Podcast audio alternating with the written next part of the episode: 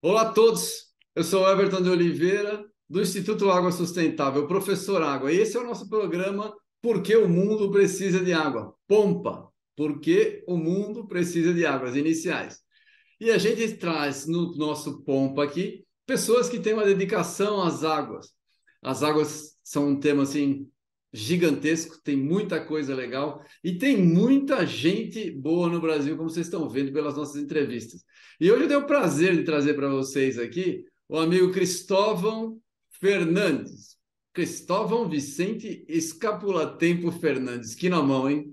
Vamos lá, ele é engenheiro civil e mestre em hidráulica pela Federal do Paraná.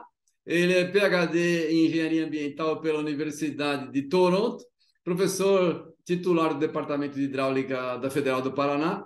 Ele é atual presidente da BR Hidro e foi coordenador do programa de pós-graduação, editor-chefe da Revista Brasileira de Recursos Hídricos, dentre uma infinidade de outras coisas que eu não vou ocupar o tempo aqui para vocês verem o currículo vasto do Cristóvão. Cristóvão, muito bem-vindo. É um prazer ter você aqui. Conta para gente, para quem não conhece você, se é que tem alguém da área que não te conhece, mas a gente está falando para as pessoas que não são exatamente da área. Conta quem é você, conta a sua trajetória, como é que você chegou nos recursos hídricos. É, Everton, boa tarde, né? Prazer estar aqui conversando com você. A gente tem interagido bastante sobre muitas questões relacionadas à água recentemente, né? Então, grato aí pelo convite, pela, pela oportunidade, né? É, eu tive, na verdade, cheguei na área de recursos hídricos assim muito jovem, né? E me lembro muito bem de duas principais influências. assim. Eu me lembro no meu processo de formação como estudante do curso de engenharia civil, resolvi fazer é, iniciação científica, estágio no Centro de Hidráulica e Hidrologia, professor Parigô de Souza, e fui trabalhar com hidrologia com um professor chamado Fábio Ramos, já falecido, recente, que naquela ocasião estava recém retornando dos Estados Unidos, seu doutorado, e, e o Fábio tinha uma cabeça absolutamente transversal, super empolgado e o tema era água e energia, hidrologia aplicada com energia, e foi ali que começou a minha paixão pela água, realmente. E no mais mais particularmente, eu tenho um tio que foi uma forte influência e uma referência, o nome dele é Orlando Strobel. Ele também é, envolvido com questões de hidrologia e o assunto sempre foi água e a água entrou na minha na minha vida desde então, seguindo a, a, a minha carreira. Então, é como tudo na vida, né? Referência é importante, Everton, para a gente começar a nossa trajetória. Ah, tenho certeza, tenho certeza. As referências, um, um, um, um bom professor, um, um bom tutor, um bom mestre faz a nossa vida mudar, não é verdade? É impressionante. Impressionante, eu concordo completamente. Vamos lá, fala um pouquinho. Você tem, tem vários trabalhos legais, eu até apanhei aqui para ficar, para tentar montar um roteiro, né? Vou selecionei alguns aqui, vamos lá. Fala um pouquinho da sua experiência na gestão conjunta, gestão compartilhada de uma mesma bacia hidrográfica por dois estados distintos, né? Que é o caso lá do Alto Paranapanema.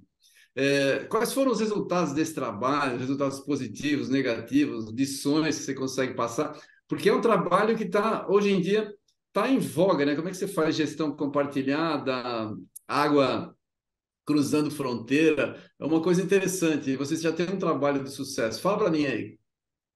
É, Everton, eu, eu acho que vale a pena contar um pouco dessa historinha, né? A minha vida Por favor, minha vale sim. foi saiu da hidrologia, né? Processos hidrológicos. Aí fui trabalhar com qualidade da água é, em reservatórios, é, em redistribuição de água Aí, no retorno, eu comecei a trabalhar com qualidade da água em rios e depois reservatórios. E assim fomos construindo a nossa a minha vida dedicada dentro da universidade, trabalhando com, com pesquisa, é, na formação de, de jovens, é, mestres, doutores, né? Mas aí aconteceu um grande desafio. Esse desafio é, provocado é, pela Agência Nacional de Águas, de olhar a questão de mudanças de, de, de alterações de qualidade da água em reservatórios, é, olhando sobre o enfoque é, de um instrumento de gestão de recursos hídricos que para mim é o mais apaixonante de todos, né, que é o enquadramento de corpos d'água. Então essa foi a, o começo desse processo. O estudo de caso a bacia do Rio Paranapanema. E como você falou, tem essa peculiaridade, uma bacia federal, dois estados, vários comitês de bacia, mas particularmente um grupo muito ativo de técnicos, gestores de recursos hídricos, estudantes, universidades, todos envolvidos com a causa da gestão adequada de qualidade da água. Bom, esse projeto começou com, com o desafio de construir ferramentas computacionais para avaliação do enquadramento. Só que à medida que a gente foi caminhando, né, é, o, o, a ferramenta computacional, né, né, você implementa um modelo, né, tem que calibrar, tem que ter dado. É, ele fica assim, bom, e agora? O que eu faço com isso? Né? Foi quando, estimulados aí pela, pelos técnicos da Agência Nacional de Águas, particularmente o, o, o Marcelo Souza, a Diana Cavalcante, é, o, é, e outros, né? A, a, ideia de vincular a questão de avaliar metas de enquadramento a partir de ações de uso da terra. Então, essa foi a beleza do projeto. Então, a integração do que acontece na bacia, as emissões de poluição, a chegada no rio, como é que ele transporta, como é que ele chega no reservatório. E quando a gente vai estabelecer uma meta de enquadramento, eu consigo é, estrategicamente definir aqueles locais da bacia que eu preciso fazer ações prioritárias e que vão dar resultados, em tese, mais eficazes. Então, essa foi a beleza desse projeto, desse produto, está divulgado, está aí na, na internet e tal, mas ele foi fascinante porque ele não foi uma, um produto feito pela universidade. Ele foi um produto construído pela equipe de projeto, estimulado por uma pergunta, o que muda um pouco esse enfoque. Né? Às vezes a universidade fica muito encastelada, os, os pesquisadores achando que eles têm que construir resposta para todas as perguntas.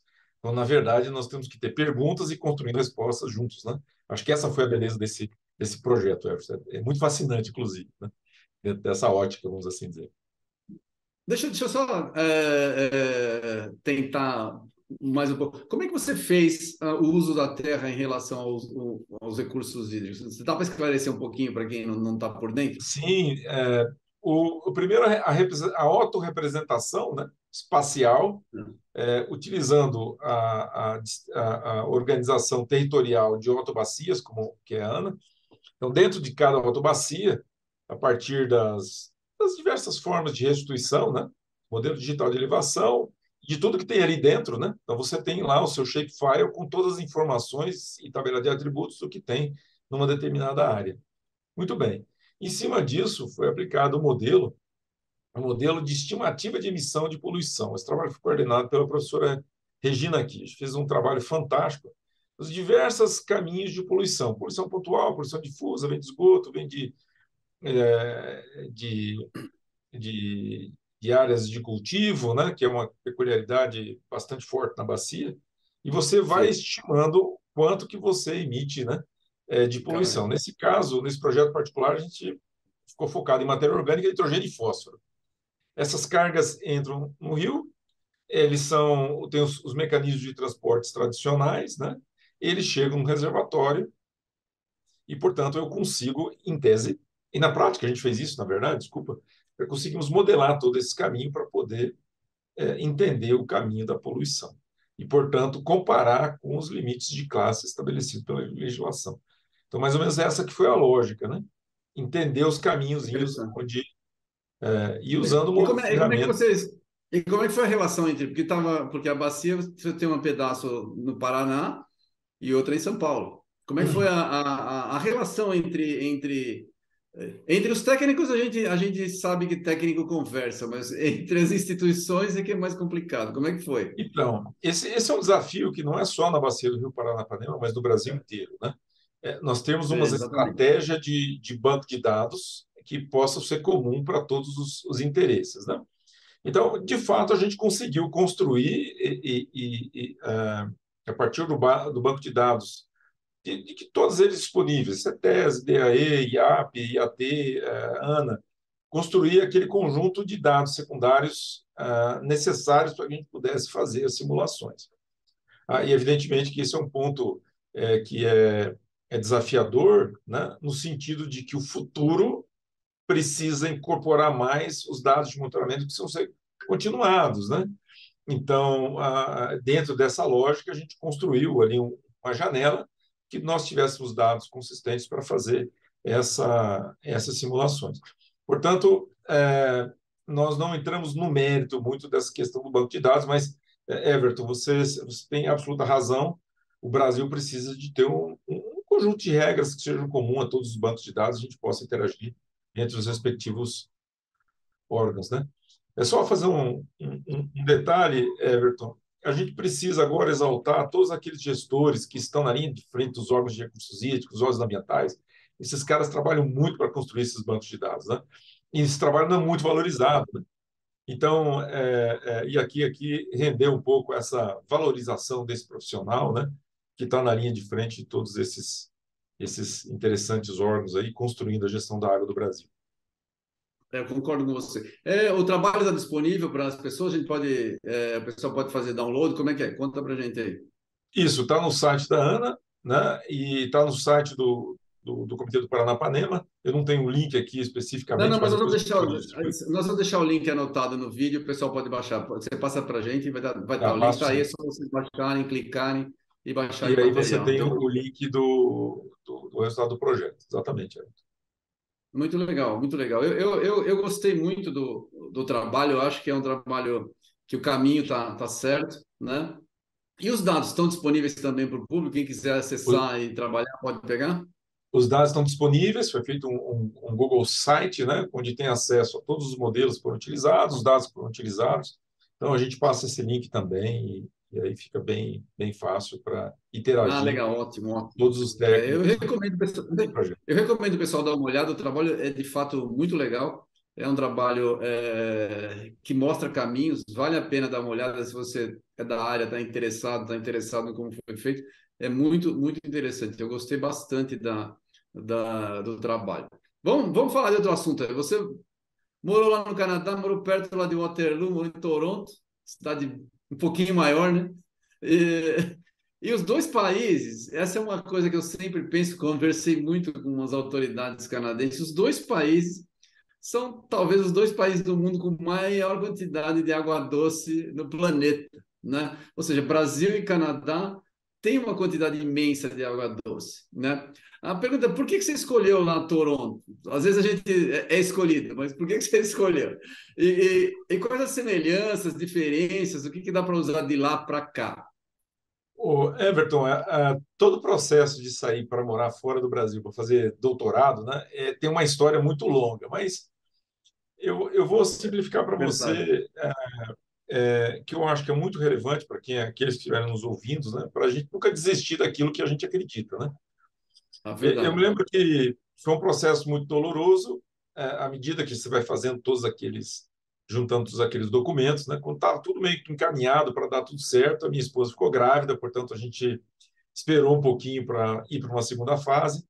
Aí eu tinha três oportunidades, duas universidades nos Estados Unidos e uma no Canadá. O que fez eu decidir ir para o Canadá foi uma troca de e-mails entre os potenciais orientadores. E o meu orientador é, fez uma frase que eu nunca vou me esquecer naquela ocasião, que ele diz o seguinte: olha, o seu processo foi muito rigoroso de escolha aqui, né? É, toda vez o, o, processo de escolha era um e-mail, o e-mail não podia ter nenhum erro de inglês, né? Esse era o teste que era feito. E depois ele discorria sobre alguns temas, né? É, na época estava começando a internet, e eu me lembro que eu tive sorte porque alguém revisou meu e-mail, né, para não cometer nenhum erro de inglês. Então, acabei por sorte. Mas ele fez uma frase que me marcou muito. Né? Aqui no Canadá, nós temos um compromisso de desafio com as questões da água, portanto, aqui é um, um bom lugar. Então, a escolha foi meio num processo meio que intuitivo, assim, ah, como se alguém diz, olha, vá para o Canadá. Então, não foi uma escolha muito científica, né? Eu gostei muito da, da linha de pesquisa é, com, quem eu, com a pessoa com quem eu trabalhei. O nome dele é Brian William Carney, ele, nós somos muito amigos até hoje mantemos um contato muito próximo e eu diria para você que eu aprendi a fazer ciência com ele. Então, eu devo tudo que eu tenho hoje, eu devo em grande parte aos desafios e, e a exigência que ele colocou nesse processo. Muito bem. O, o que eu acho que é interessante do Canadá, desse contexto não só universitário, mas no contexto é, de inserção social, né? é um país multicultural, né? Então, ele é aberto a todas as diferenças. Então, lá, você tem contato com a pluralidade, você com as diversas culturas, né?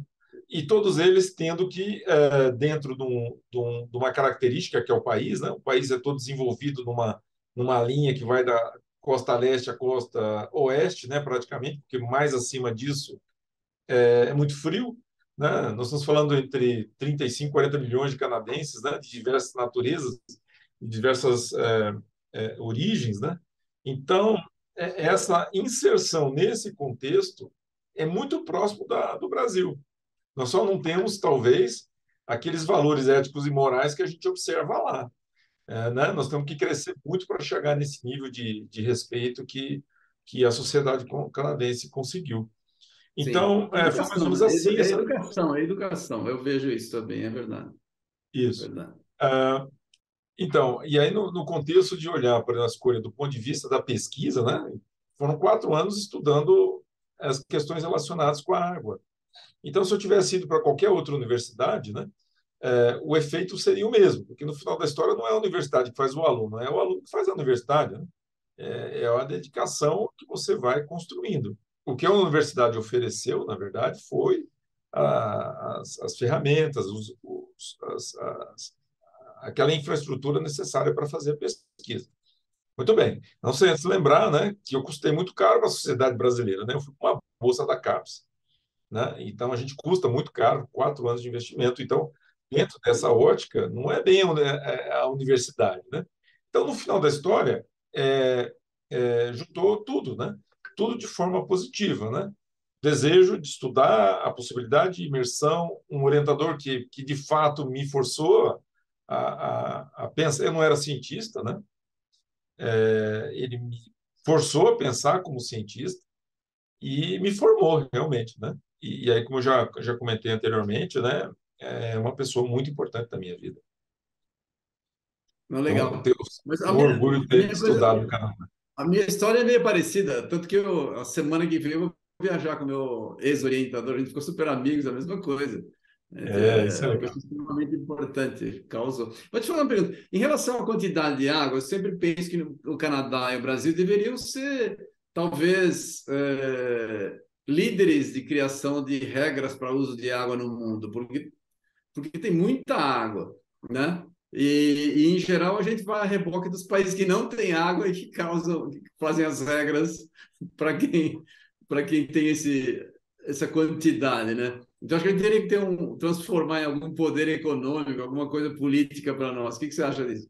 Eu acho que você está absolutamente correto, né? Lá tem água em excesso, o mundo inteiro vai prestar atenção no que eles estão fazendo. Então, eles estão construindo o seu sistema de gestão de tal maneira a se inserir dentro dessa lógica de fazer uma boa gestão de demanda. Aqui nós temos uma população dez vezes maior, né? Então, nós estamos muito mais próximos de ter os conflitos por causa das questões de de, de escassez, né, e as questões dos usos múltiplos, etc., que está forçando a nossa lei ser, a nossa lei de recursos hídricos, né, a nossa lei ser testada, né, e vai exigir de nós, talvez, uh, de toda a sociedade brasileira, muita maturidade para lidar com essa questão, questão da gestão, né, Everton? Agora, os canadenses, eles também têm essa peculiaridade, porque eles têm um clima muito frio, né, tem outras dificuldades que nós não temos, né, e que também está forçando, os forçando a repensar a sua estratégia dentro dessa linha de gestão. Portanto, as similaridades são muito, muito do ponto de vista científico, muito oportunas, né? Por um eventual compartilhamento. É, eu concordo. Eu concordo. A gente tem uns trabalhos é, próximos com o pessoal do Canadá, eu concordo com você. É, você tem um trabalho recente sobre qualidade de águas urbanas, né? E a ODS 6, considerando a nova lei de saneamento. Conta para a gente aí, qual a sua visão, o que a gente pode fazer o que você estudou desse assunto aí? Então, é, esse é o tema que a gente, que eu tenho mais me debruçado ultimamente. Quer dizer, como entender tudo que a gente faz do ponto de vista de ferramentas, à luz da gestão de recursos hídricos e dos novos instrumentos que estão que estão aparecendo. Uma delas é o marco legal de saneamento. Esse é o nosso grande desafio. Tem um marco hídrico agora, que se fala também. Muito bem, esse trabalho é um trabalho que foi estimulado por dois jovens pesquisadores, né? é, do, um professor do Rio Grande do Sul e um professor aqui do meu departamento, jovens que estão é, olhando para essa questão da inserção dos Objetivos de Desenvolvimento Sustentável dentro dessa lógica.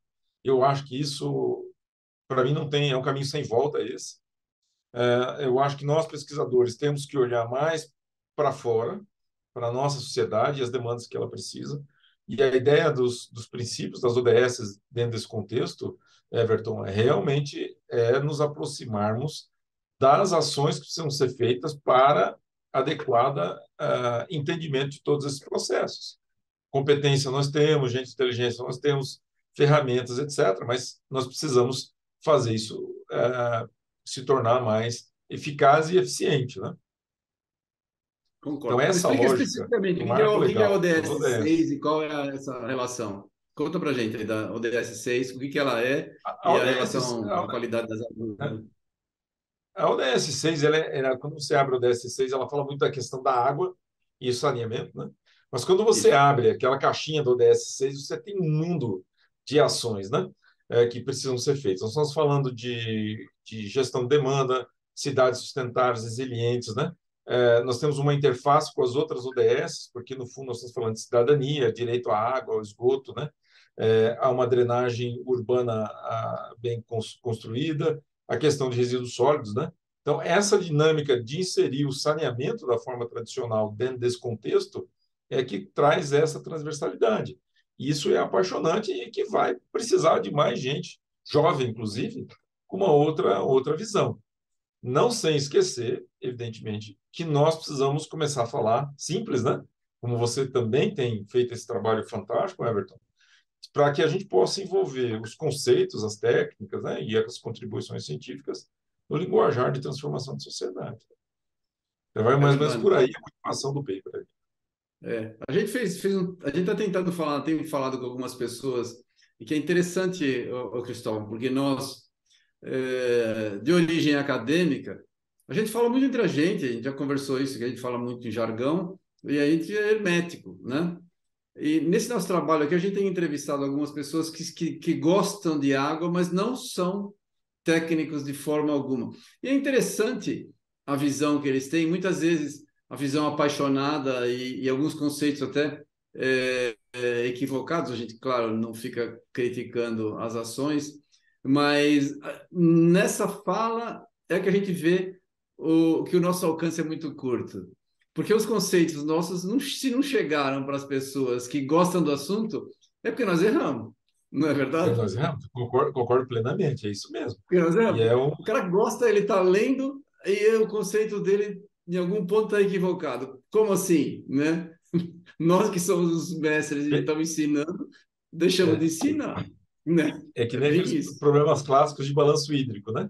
Todas as frações ali, alguma coisa tem que fechar o balanço de alguma forma. É, exatamente. Você tem, você tem, razão, Everton, é bem por aí mesmo. Super desafiador. É, é, bem, é bem, por aí. Então, é, esse, esse, a gente precisa se preocupar bastante com isso. Você já comentou que vai, vai ter isso talvez no próximo congresso. Seria bem interessante. Vai dar um, uma mudada, talvez, de paradigma para a gente, vai ter um alcance muito maior. Porque a gente precisa.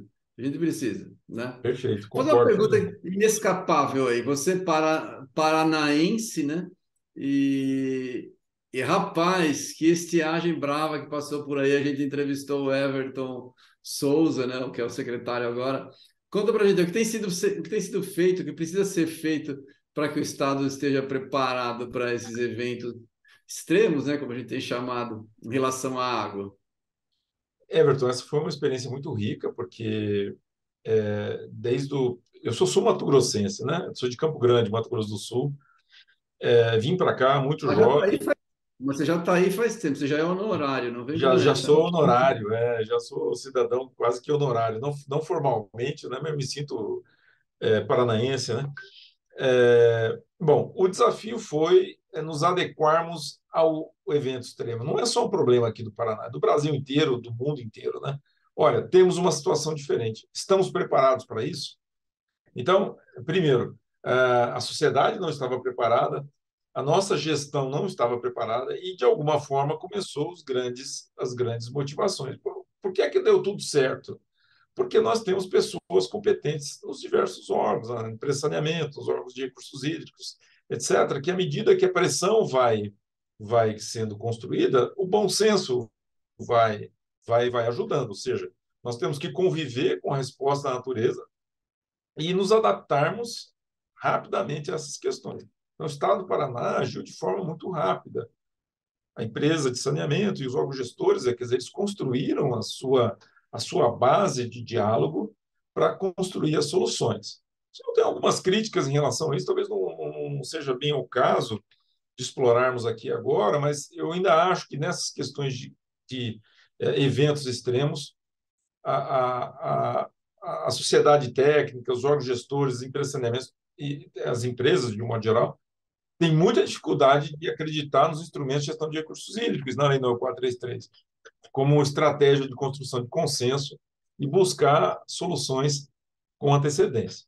Mas, de qualquer forma, é, eu acho que a sociedade se mostrou resiliente, conseguiu passar pelos momentos mais difíceis, com uma forma de comunicação clara com a sociedade, a sociedade ajudando também, e, portanto, mostrando é, valores de resiliência, né, desse, desse, desse é, concordo, concordo. É, aquela, aquele problema que nós enfrentamos. Quando falta água, todo mundo pensa no assunto. Passou, o assunto morre. E aí, e gestão, não dá para fazer gestão só no momento da emergência. Exatamente, é.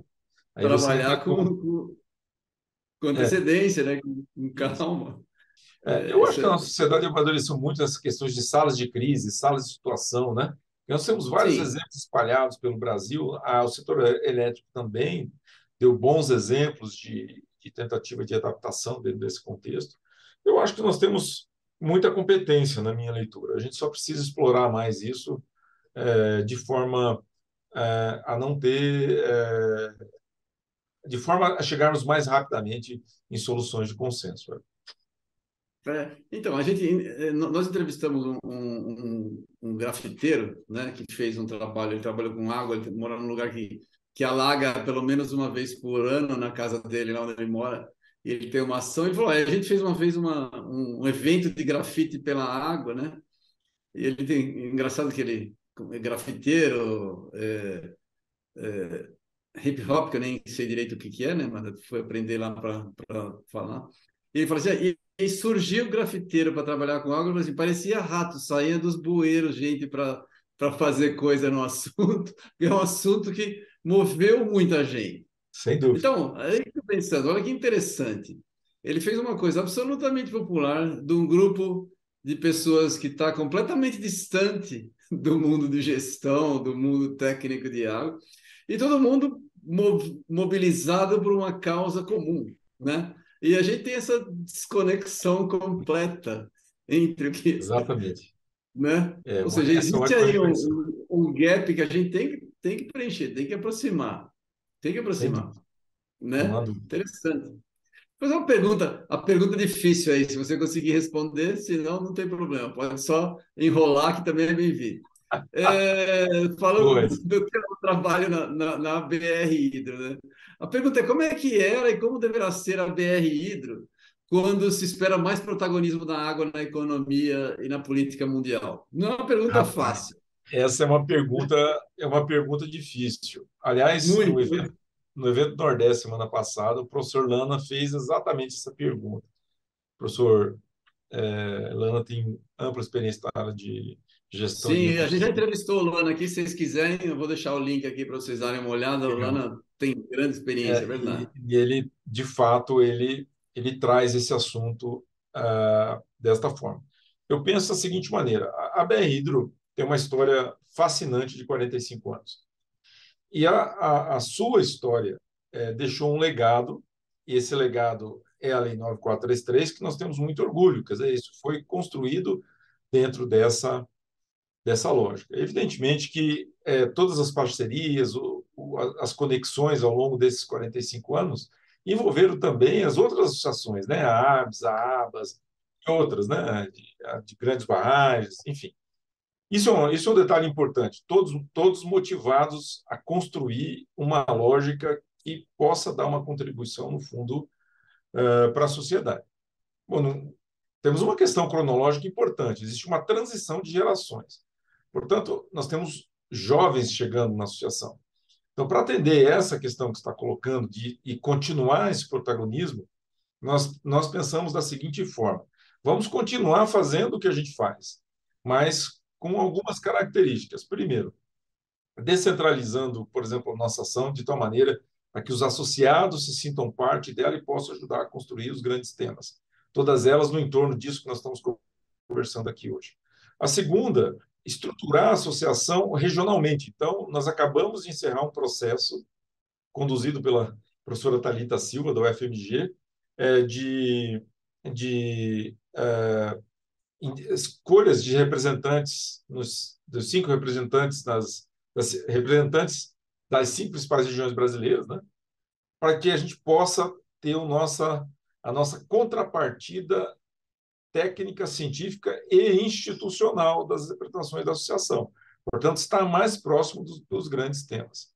Uma outra questão importante dentro desse, dessa, dessa linha de pensamento, a professora Suzana Montenegro, que é vice, vice-presidente da BR ela defende muito essa ideia de nós nos aproximarmos daquelas das nossas associações e nós temos uma responsabilidade muito grande porque nós representamos as organizações técnicas de ensino e pesquisa no Conselho Nacional de Recursos Hídricos. Então, estamos, estamos falando do Prof. Água, coordenado pelo professor Jeff Nascimento, pela ABS, é, com o Josivan, uh, e a ABAS também, com o José, José Paulo. E, e nós, né, é, construindo essa, essa. Porque todos trabalhamos com água, em torno da geramos em torno da água, e, e construir essa, esse, esse protagonismo para os grandes debates. E uma outra coisa importante dentro desse contexto né, é que nós precisamos ter uma ótica de pluralidade. Né? É, não, ninguém pode ser mais sectário, por exemplo, nem, tão, nem ideológico, por exemplo, a ponto de refutar todas as possibilidades, porque a água tem essa, essas, esses aspectos de variabilidade temporal, espacial, de incerteza, de risco, né, que demanda essa nova formação. Então, a gente quer continuar plantando as sementinhas que, ah, ah, que, ah, que já foram plantadas, algumas já floriram, e assim as, as, as gestões que estão por vir assumirem esse protagonismo conjunto. Então, não é só a BR Hidro mais, Everton, somos todos nós, a associação, contribuindo com a nossa, a nossa a quantidade de jovens pesquisadores, mestres, doutores, técnicos, gestores, etc., envolvidos na associação, a construção de políticas de Estado relativas à água, relacionadas à água, que sejam responsáveis, amadurecidas, transformadoras, inclusivas, né? e que possam também é, permitir que aqueles excluídos na questão da água e do saneamento possam fazer parte disso, né? inclusive incluindo aí a preservação dos nossos ecossistemas, né? E a garantia da segurança hídrica com os conceitos mais atuais. Puxa, falei bastante, né? Pergunta difícil. Você falou Fala. bastante, mas, você, você, e, e, mas e falou alguns pontos extremamente importantes aí que eu, que eu guardei e que depois eu vou te cobrar. Ótimo. que é o seguinte, mas, tem, mas, deixa eu te dizer, hoje com esse monte de comunicação aí, eu, eu, participo de alguns grupos de discussão, vários, né? Acompanho, e uma das coisas que, que a gente vê, por exemplo, a gente tem as três grandes associações, que é a ABAS de Água Subterrânea, a ABS, né, sanitária, e, o, e a BR Hidro. E é incrível como os, os técnicos, os, os maiores técnicos, os grandes nomes de cada área, é, tem pouca visão das outras, das outras áreas. Né? O, a BR Hidro trabalha bastante dentro do seu tema de gestão, etc., etc., de, de uso de água. A, a Aves é puramente ou basicamente tratamento, distribuição, é isso, né? sem enxergar claramente. Claro, as pessoas conhecem, mas não conhecem a fundo a parte de gestão. Então, às vezes, as coisas não fecham, né? Porque a informação não bate. E a mesma coisa com a água subterrânea. Falta muito essa, é, é, como a ciência ela foi segmentada por facilidade, né, de, de, de aprendizado e especialização mesmo, a gente acaba dividindo. A gente tem esse, esse problema de não, não conseguir enxergar o todo. Acho que seria interessante, eu acho que a, a BR Hidro, por ter essa. É a que mais tem, na minha visão, a que tem mais facilidade ou mais, digamos assim, proximidade em fazer esse link com todo mundo, porque a gestão geral está muito mais na mão da BR Hidro. A ideia da gestão geral está muito mais nos técnicos da BR Hidro. A gente precisaria fazer, porque aí a gente fica aquela briga, sai uma lei, o pessoal da ABS bate na da ABAS, o pessoal de, água, de uma água bate com a outra. E, e, a gente gasta energia ao invés de construir coisas, gente, né, no, algo desnecessário. não é? O Everton, você, como professor Nana, está deixando uma tarefa para nós aqui, né? Então, a, a, é, vamos tentar construir isso. É, recentemente, a semana passada também teve o congresso de latino-americano de hidráulica lá em Foz do Iguaçu, é, organizado pelo professor Poleto, o professor José Dalpré e o do André Sotero. E o professor Tobias Blenning, aqui da Federal do Paraná, fez uma pergunta que é exatamente essa. Né? Será que a gente precisa ter várias associações ou uma associação só? Né? Agora tem a Associação Brasileira de Engenharia Hídrica, etc. A minha, minha opinião é, foi como todos ali, né? tem espaço para todos, mas nós temos que trabalhar juntos. Eu acho que essa, essa é, não existe mais espaço para a gente ficar querendo o nosso, o, cada um no seu nicho. Né? Eu acho que nós somos um só dentro desse contexto. E você tem razão, vai exigir de todos nós muita maturidade. Né? Olha, vamos construir as grandes pautas pensando de forma integrada. Aliás, os processos hidrológicos nos ensinam isso, né? Tudo conectadinho. É. Né? Exato. Na verdade, na natureza está tudo conectado. A gente que segmentou com facilidade. É, não, é para poder estudar, para ficar mais em especialização, acaba sendo, sendo assim. Mas eu tenho uma, uma proposta, já conversei, já que a gente está batendo papo aqui, que é, que, que, é, que é assim. É, eu já vi, e isso me causa, me causa uma estranheza enorme. Hoje, você causa um problema de contaminação de água, causa não sei o quê, e um dano ambiental. E o dano ambiental, ele é valorado né, em função do valor do crédito de carbono. Aí eu fico pensando assim, porra, a gente usa água, trabalha com isso há um tempão, e nós vamos valorar recurso hídrico com crédito de carbono nós da água estamos muito atrasados. A gente precisa montar a nossa causa própria. A água é extremamente importante, extremamente. Não precisamos trabalhar com, com importar uma causa para dentro da nossa causa. A gente tem que ter a nossa causa única e que seja completamente unificadora. É isso que eu enxergo, entendeu? É difícil. Everton, você traz uma questão muito filosófica, ao meu ver, e eu diria para você o seguinte: o que eu acho que nós precisamos acreditar são os instrumentos de gestão de recursos hídricos. O plano de bacia outorga a cobrança, o enquadramento, o sistema de informações. Nós precisamos aprender e a compartilhar o que a gente, nós acertamos e o que, os, que nós erramos né? É, no, na implementação dos instrumentos. Portanto, nós já temos uma causa e temos a cobrança. E a cobrança é muito mal explicada, é muito mal entendida, né? e gera uma série, uma série de, de questionamentos em função, inclusive, dos usos múltiplos da água, né? dos diversos usuários, etc. Então, temos aí uma boa chance, né? parecida com os créditos de carbono. É, mas talvez a gente, eu tenha me expressado mal, assim, a gente tem uma causa, nós técnicos, mas essa causa não fala o coração da população, as pessoas não estão sensibilizadas. Sem dúvida. Isso então, a nossa causa não tem força política. Esse é o problema. É, verdade. Nós sabemos, mas só nós, nós somos pouquíssimos. Quem técnico especializado em água, na parcela da população é nada. Todo mundo usa água, mas nós não temos esse alcance. Esse é um negócio que a gente precisa trabalhar. Precisa trabalhar. Eu já tenho várias ideias, depois eu falo para você aí, agora não é hora de, na, na entrevista aqui. Mas é uma fazer. boa questão essa aí, né? É, é, muito boa, muito boa, muito difícil de andar. Bom, é, o nosso tempo está lamentavelmente no final aqui. O papo foi muito bom e a gente ficou com um monte de coisa para resolver. É bom isso, quando a gente tem coisa para fazer, é para isso que a gente trabalha, não é? Para resolver problema. Você estuda para isso, não é? Senão não serve para nada. Eu lembro, a Mônica falou isso na, na, entrevista dela. Mônica, você pegou o problema, como é que você encara? Olha, Everton, você estuda a vida inteira. Quando vem o problema para você, você não vai tentar resolver? Não tem como. Tem que ir fazer, né? É, é o que nos espera. tá? Então vamos lá. É, eu agradeço demais a sua presença. Eu peço você fazer suas considerações finais, por favor, é, para a gente aí, Cristóvão. É, Everton, em primeiro lugar, eu queria te agradecer pela oportunidade, né? É, isso aqui não foi praticamente uma, uma, um brainstorming fascinante, né? Sobre as questões daquilo que nos une. Né? Eu, eu costumo dizer que toda vez que nós encontramos aquelas pessoas que eh, giram ou que têm o seu, a sua vida profissional, a sua formação em torno da água, nós temos um ponto em comum que é a paixão por esse tema. Né? e é, não só por causa das questões prementes agora, mas é, o fato dela estar ligada com cidadania, com desenvolvimento, com resiliência, com adaptabilidade, com vulnerabilidade, com todas as questões que está todo mundo discutindo aí hoje, né? Então, eu queria te agradecer, Everton, é, pela, pela oportunidade, pelo desafio, é, pelas perguntas interessantes, pelo trabalho que você deixou para a gente começar a pensar com um pouquinho mais objetividade e deixá-la aqui pública, né? É, mas, ao mesmo tempo, é, com bastante otimismo, né?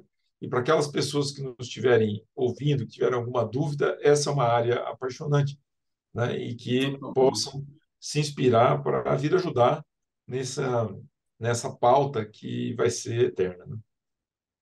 Concordo perfeitamente. Muito obrigado, Cristóvão. Obrigado a você. Gente, a gente teve aqui o Cristóvão, ele é da, é da Federal do Paraná. A gente deixou alguns links para vocês baixarem material aí. Tem muita coisa, dá uma olhada no site da, B, da BR Hidro, tem muita coisa para fazer. Se você está assistindo e está interessado em estudar água e trabalhar com água, não pense duas vezes. Estude seriamente, esse é um campo fascinante e vai ter só mais trabalho daqui para frente. Tem muita coisa para fazer e estamos esperando por vocês aí. Está aí o exemplo do Cristóvão, que faz um trabalho muito legal. Obrigado, Cristóvão. Parabéns Obrigado, pelo trabalho aí. Muito legal o nosso papo aqui. Um abraço. Abraço.